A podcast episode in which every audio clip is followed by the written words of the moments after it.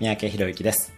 今日のテーマです。ソバーキュリアス。あえてお酒を飲まない生き方。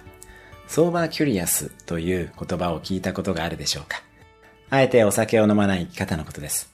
私はソーバーキュリアス歴が17年になりますが、この17年で得た自分が使える可処分時間や健康は飲んでいた時と比べて膨大に良いものがあります。飲みませんが飲み会に行って楽しく過ごすことはできます。お酒は結局薬物です。なので、量を減らす減酒というのは実は難しく、きっぱりやめてしまう方がずっと楽です。今はクオリティの高いノンアルコールビールやモクテルという美味しいノンアルコールカクテルもありますよね。ぜひ試してみてください。今日のおすすめ1分アクションです。お酒を飲まずに飲み会を楽しく過ごしている自分を想像してみる。